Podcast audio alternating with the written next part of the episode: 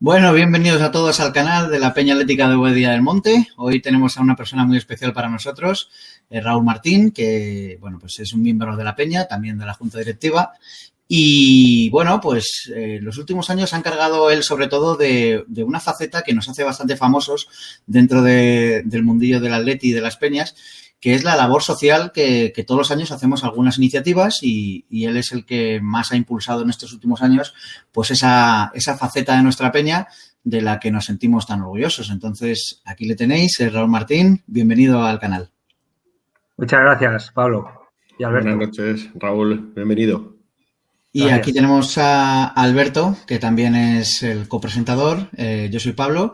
Y nada, pues vamos a empezar con la entrevista a Raúl, que tenemos algunas preguntillas preparadas a ver qué nos cuenta. Así que adelante, Alberto.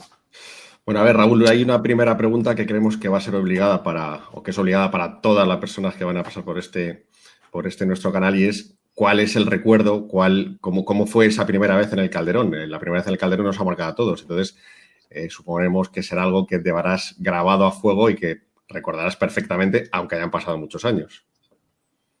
Pues sí, eh, yo creo que la primera vez que estuve en el Calderón pues fue eh, en un partido del el Atleti contra el Racing de Santander.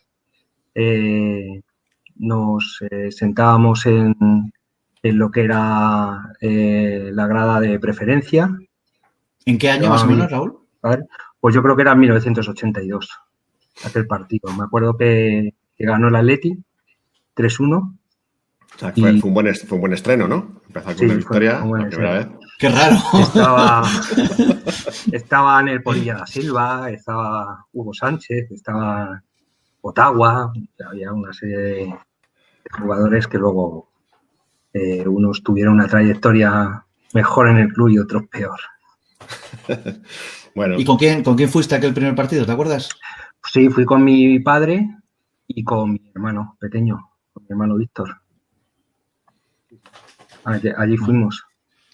Bueno, pues. Nos hizo, eh, mi madre, nos hizo mi madre unas bufandas de lana y, se, y allí sería, nos plantamos. Serías un canijo, serías pequeñejo, ¿no? Eh, pues 10 eh, años, 11. Cuando, ¿Cuán, cuán, oh, que 10. Tú que eres padre, ¿cuántas veces te han preguntado, hablando de que eras un niño cuando te llegó, supongo que tu padre disfrutando de aquel día, ¿cuántas veces te han preguntado de, pero papá, ¿por qué somos del Atleti? ¿Pero por qué tenemos que ser del Atleti? ¿Cuántas veces te lo han preguntado? Pues la verdad es que no me lo preguntan mucho. Yo creo que eso era ese anuncio eh, que, bueno, no acabo de, de, pensar que sea lo más acertado posible. Eh, creo que la generación de niños que pueden preguntar eso ahora mismo, tal y como está el Atleti, cada vez es, es, es, es, menor. O sea, cada vez hay menos niños que pueden preguntar eso porque, porque los niños de ahora no son como los como éramos nosotros. Los que, tienen ahora 10, los que tienen ahora 10, 14 años han vivido. So, solo gloria, solo gloria. Claro, no creo que Viviste año, años de plomo tú, ¿eh? Tu, tu adolescencia son años de plomo. Sí, sí, sí, muy duros, muy duros. Sí, sí. Aquellos partidos. Eh, aquellos el, partidos. Aquel orejuela, aquel orejuela futrebullo, sí, sí. Sí, sí, claro. Eran sí, años muy, muy duros. De, sí, todos esos, de todos esos partidos eh, que hemos vivido, porque hemos vivido muchos partidos, ¿cuál es el partido que tú recuerdas que dijiste, joder, fue ver este partido y dije, es que ya esto me ha entrado, me ha entrado muy fuerte y es que ya no puedo dejar de ser del Atleti, o sea, esto me va a llevar al final voy a ir con ello porque es que este partido me ha marcado, me ha dejado, me ha dejado clavado este partido. ¿Qué, qué partido recuerdas? Súper especiales, recuerdo, el primero que recuerdo así que fue como eh, la leche, fue uno, eh, yo creo que, no me acuerdo muy bien, a lo mejor me equivoco, en una semifinal de cuando llegamos a la final de la Recopa con el Dinamo de Kiev, pues la semifinal que jugamos en casa, yo creo que era el Bayern Uberdingen o, o, uno de estos. Era un Bayern, pero no era el de Múnich. Creo que era el Bayern Uberding. Y me acuerdo mucho de aquel partido, así como, porque fue como el más fuerte que, que había vivido yo hasta entonces. Luego me acuerdo mucho del de partido contra el Manchester United, aunque ya era bastante, bastante más mayor, pero recuerdo mucho ese partido porque habían sido también, pues como decir, como antes, si ese sea, yo nunca había visto un rival de esa categoría en Calderón hasta la fecha. Un 3 -0. Pudo ser un 3-0 o algo así, ¿no? Que venían con Bar Hughes y venían lanzadísimos. además metimos los goles al final, metieron Trimanolo los goles. al final, íbamos 1-0 y luego al final del partido metieron los últimos cinco minutos, yo creo que era, metieron, metieron dos goles que luego fuimos allí a Otrafor y creo que empatamos a uno. Le metió Suster un gol de falta, creo, recordar. Sí, porque, porque tú habrás visto muchísimos goles en, el Calderón y ahora unos cuantos en el Metropolitano, pero así alguno que recuerdes, ya sea por su belleza o ya sea por su importancia, alguno que recuerdes en directo vivir en el campo, que te abrazaras a tu padre, a tu hermano y que fuera realmente especial, alguno que, que haya gritado más que nunca el que hemos gritado más que nunca en mi vida fue el gol de Simeone cuando ganamos la Liga del 96. ¿Os, acordáis, de aquel partido que estaban las gradas, las, escaleras estaban llenas de gente? Ya no, no, las butacas, sino las escaleras de acceso. Era increíble. Eran los, eran los bancos corridos todavía de cemento que había. Sí, sí, sí se veían las líneas y ese partido yo nunca he habido, yo nunca he visto tanta gente. Yo, creo que ese, año el Atleti, o sea, el Calderón tenía unos 55.000 eh, y pico asientos. y yo creo que ese día habíamos 70.000 personas en el campo. Pero en ese eh, pero en esa época yo creo que tenía más porque eran los bancos corridos, no era como cuando pusieron los, los asientos que antes te apretaban más. Claro, y además el control de accesos era un poco más, eh, sui, generis. Era, en algunos casos era, sobre todo si faltaban cinco minutos, la presión aquella del portero de venga, venga, joder, venga, dale. entonces se veían muy presionados y era como, venga, venga, venga, venga, venga. Y, yo, yo recuerdo, recuerdo a mi padre que yo iba de pequeño con él tal y cual, y hay veces que yo, entraba sin abono ni nada. O sea, yo entraba, el chico entra conmigo y no decía nada. O sea, no, decían nada. No decían nada. Época, claro. Sí, tú piensas que el control, el control era cortar un cartoncito. sí, sí, sí, sí, De unos cupones. Sí, que, los, estaban luego en el suelo tirados y al final se recogían allí, era así, era algo bastante sui generis, sí. Y bueno, el jugador emblemático para ti, un jugador referencia, te permito que me digas de antes y de ahora, porque seguro que hay muchos. Entonces, que me digas uno de, la historia antigua de Atleti y uno de, la historia reciente. De los que yo no he, de los que yo no he visto jugar, eh, me hubiera me gustado mucho ver jugar a Ben Barek, me hubiera gustado mucho ver jugar a Gárate, me hubiera gustado mucho ver jugar a Luis. Esos de los que yo no he podido ver. De los que he podido ver, me quedé, por supuesto, Futre, porque además es de la época esa en la que eh, los años más difíciles y era la única superestrella que teníamos que ver. Y luego un jugador que a mí me, me impresionó muchísimo como futbolista fue ver Schuster. Parecía increíble cómo jugaba ese tío al fútbol.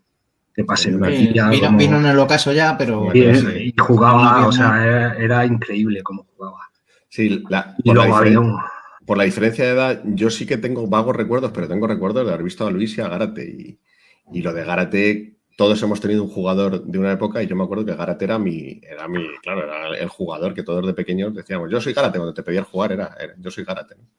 Garate ha sido mucho en el Atleti. Mucho, mucho. Y luego ha habido muchos y después en el, Atleti, bueno, pues ya que os voy a contar, ha habido grandes jugadores. O sea, muchísimos. Después de Futre, pues ha habido Fernando Torres, ha sido un grandísimo jugador en el Atleti. Eh, ha habido jugadores como Baltazar, que jugó dos años y se marcó 36 goles o 38 un año que vino de repente. Eh, hemos tenido a Forlán, que ha sido bota de oro. Hemos tenido a Falcao, hemos tenido a grandísimos jugadores, por decirte, de más de la época, de la época actual. Pero vamos, ha habido, ha habido muchísimos. Eh, vamos a, vamos a, dar un pequeño salto en el tiempo ya has entrado en el calderón, ya, ya eres un rojo y blanco más, ya, ya tienes el veneno, como yo digo, ya lo tienes inoculado. Y, bueno, pues pasa el tiempo y nos tenemos que trasladar. ¿Tú eres de los que piensan que el cambio es a mejor? ¿Sigue siendo un nostálgico que, bueno, aquello era lo que era?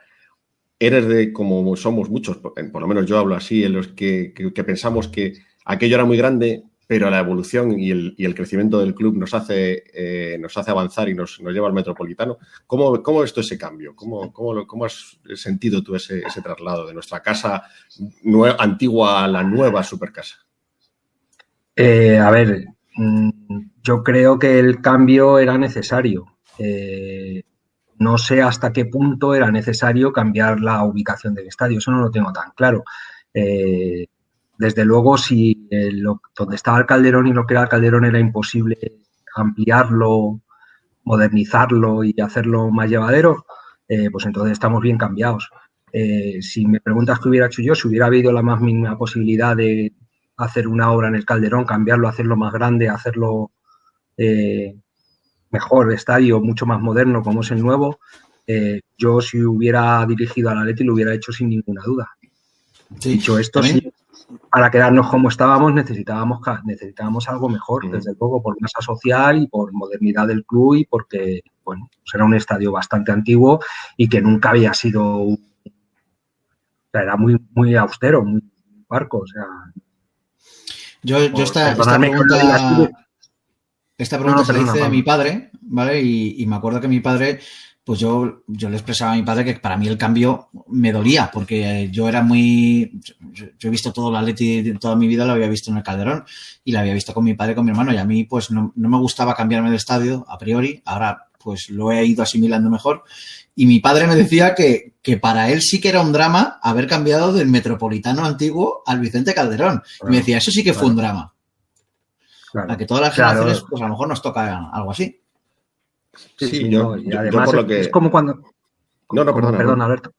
Cuando, como cuando te cambias de, casa, como todo, te da muchísima pena.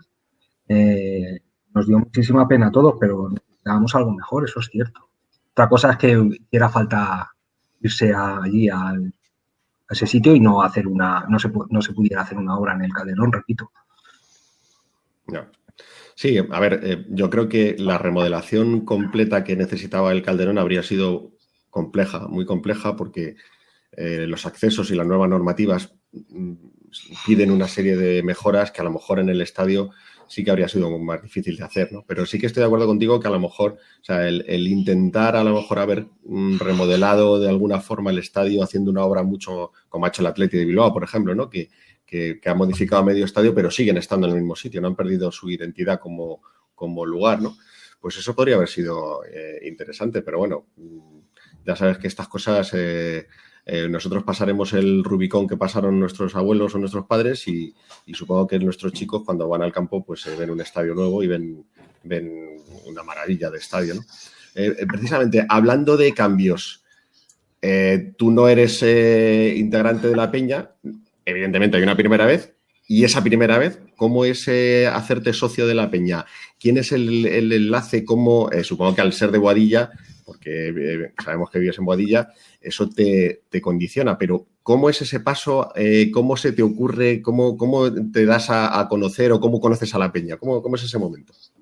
Pues es que cuando yo entré en la peña era muy, era distinta ahora, había mucha menos gente, la actividad era de, o yo el, realmente contacté por, el tema del transporte.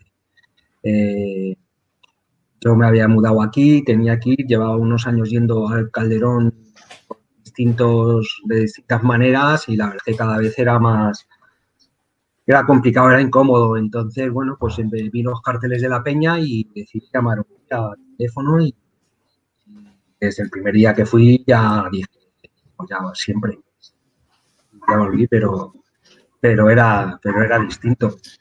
¿Y algún, algún viaje o algún desplazamiento especial o algún, o algún partido concreto en la sede antigua o en la nueva que viviste y que lo tiene grabado en la memoria como un momento muy especial para ti en la peña?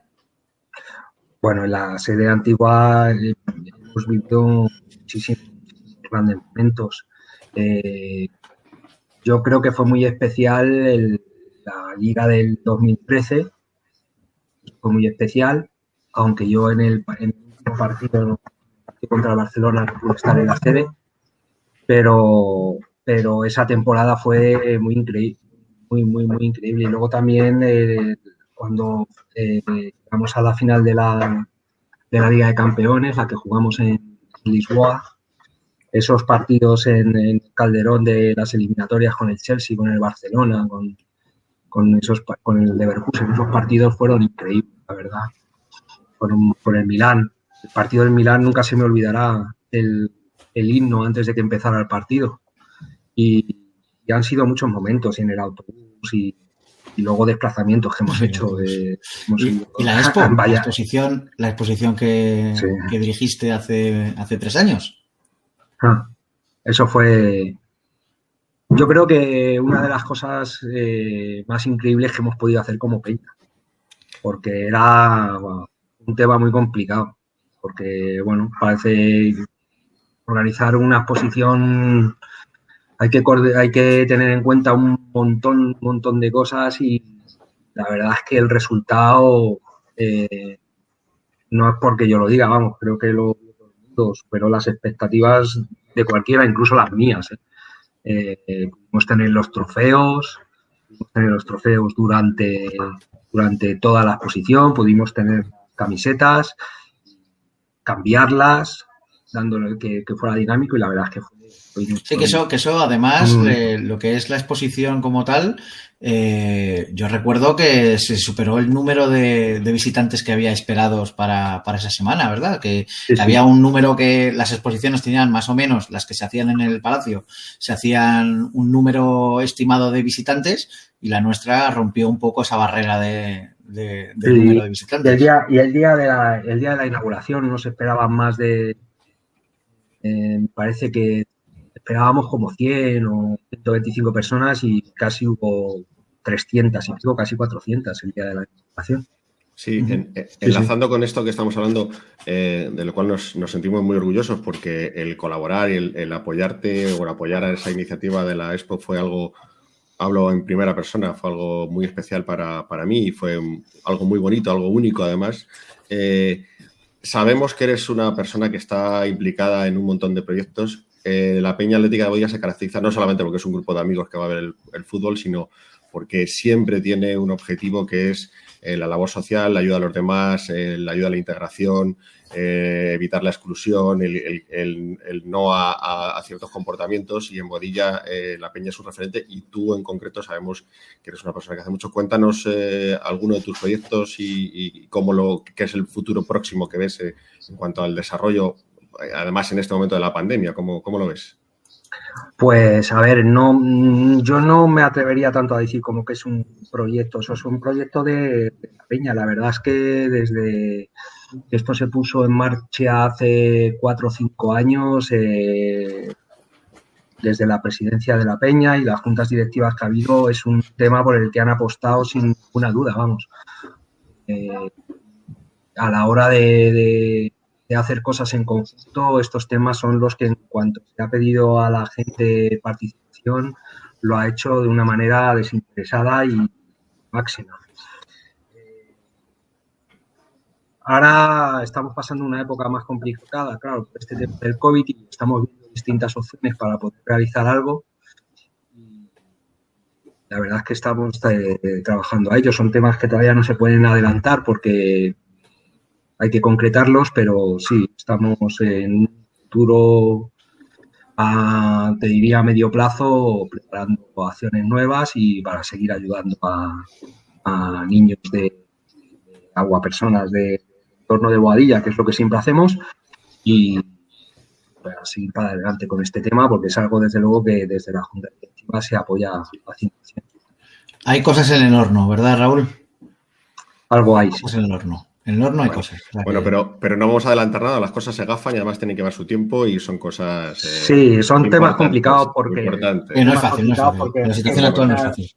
hay que coordinar muchas cosas, hay que hablar con el ayuntamiento, hay que hablar con las personas que participan, hay que cuadrar eh, muchas cosas para que al final se pueda, se pueda hacer algo. Entonces, bueno, pues lleva su tiempo de cosas. Bueno, hace un momento hablábamos de, la peña, de cómo habías entrado, de qué evolución eh, has visto en la peña, cómo has visto el crecimiento eh, de, la masa social que, conforma este grupo de bárbaros locos y de, de, auténticos fanáticos. ¿Cuál crees que es el futuro y cómo, y cómo ves la peña? Eh, ¿Tú eres tan positivo como somos todos los que estamos alrededor de ella que pensamos que esto no ha hecho nada más que empezar? Sí, sí, no tengo ninguna duda.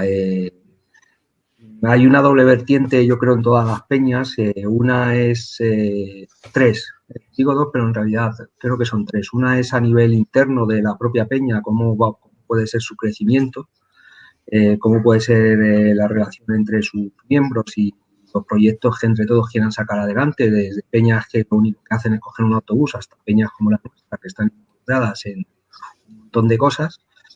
Luego hay otra doble, una otra vertiente que yo te diría que es la de esa peña en su entorno. Creo que nosotros en Boadilla, eh, tanto a nivel social como a nivel institucional y relación con las otras peñas eh, que tienen cabida en la localidad, nos tenemos una relación buenísima y todo va, va fenomenal.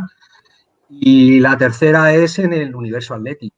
Eh, creo que, no por ser la menos importante, a lo mejor todo lo contrario. Es, eh, creo que la peña en el entorno de lo que se puede llamar el universo atlética es, es una peña reconocida, es una peña que mucha gente conoce mucha gente conoce lo que hace, sobre todo, sobre todo lógicamente en el entorno de las peñas, y creo que, con las personas que se están encargando de llevar la comunicación y de dar luz a todo lo que hacemos, se está haciendo una gran labor y dentro del mundo del, del Atleti, de la asociación de sus peñas, eh, tenemos muchísimo reconocimiento. Sí, no, no, nos olvidemos de que Raúl fue el antiguo community manager de la peña. Llevó durante dos, tres años más o menos, ¿no? El, la, sí, lo llevé tres años, pero bueno, pero, pero ya hace bastante que eh, ya hace bastante que te di el testigo y que lo estáis manejando otras personas y lo estáis haciendo bastante mejor de lo que lo hacía yo. Bueno, bueno, no, diferente, no mejor. De hecho, se sigue, se sigue un poco el librillo de estilo de aquella, de aquella época, la verdad. Pero bueno, eh, te faltan dos preguntas, ¿vale? La, la, la primera de ellas es, es, que pidas un deseo en rojo y blanco, que pidas un deseo a nivel deportivo, sobre todo, obviamente en los tiempos que corren, el deseo normal sería volver todos a ver un partido en el Metropolitano, todos juntos, como Peña, con nuestro autobús, con nuestras cosas. Está claro que, que el tema del COVID, eh, el deseo sería ese, pero a nivel deportivo, que es lo que, a lo que voy, me gustaría que pidieras un deseo, un deseo en rojo y blanco. Hombre, siendo políticamente correcto, te diría Sevilla. Sevilla, Sevilla. partido, partido. eh, voy a salirme del guion establecido y te diré que, bueno, que el deseo que tenemos es eh, poder, eh, esta liga que la tenemos en nuestra mano, poderla ganar, sinceramente. Ese sería el deseo que ahora mismo tendría en, en, desde un punto de vista deportivo. Sería, sería importante demostrar que, como dice nuestro, nuestro líder y nuestra, nuestro guía, si se trabaja se puede, porque cuesta mucho ganar una liga, ¿eh? Cuesta mucho. Sí, sí, sí, sí. Como sí, dice, hecho, son 38 fechas, dice siempre. Sí, sí, de bueno. hecho, de hecho, bueno, está todavía no la hemos ganado, pero, pero hasta el punto en el que estamos, eh, ya que es la que está ha resultado eh, más llevadera, ¿eh? la liga del, de las que yo he vivido, ¿eh? la, la, liga del 96, la liga del 2013, está, estuvieron en el alambre, sobre todo la del 2013 hasta prácticamente el último minuto. Y la del 96 igual, hasta que no fuimos a Barcelona y, y ganamos el partido, estaba en el aire también muchísimo. Y Raúl, perdona, perdona que te corte. ¿Y no creéis que si nos dicen en septiembre que estamos a 10 fechas de ganar la liga y con una diferencia de 4 o 6 puntos con respecto a Barcelona y Real Madrid, ¿no creéis que firmaríamos todos antes? claro, por eso te decía, por eso te decía Pablo que esta era la más, la que hasta el punto en el que estamos, la más tranquila, entre comillas. Realmente la diferencia que tenemos ahora las otras ligas, bueno, a lo mejor alguien me saca ahora la, la liga en antes y si me dice la jornada que estamos llevábamos los mismos puntos que ahora de, de, ventaja. No, creo que no. Creo que fue una liga mucho más disputada, por lo menos esa, esa sensación que tengo ahora. Pero queda lo más difícil, eso está claro. O sea, como decía Luis, ¿no? Lo decía Luis, lo de las ligas se deciden en los últimos 10 partidos. Siempre, sí, siempre sí, una, sí, una, frase suya. Sí, lo decía Luis y lo, lo, dice el Cholo. Es, ya no van a perder ninguno los demás.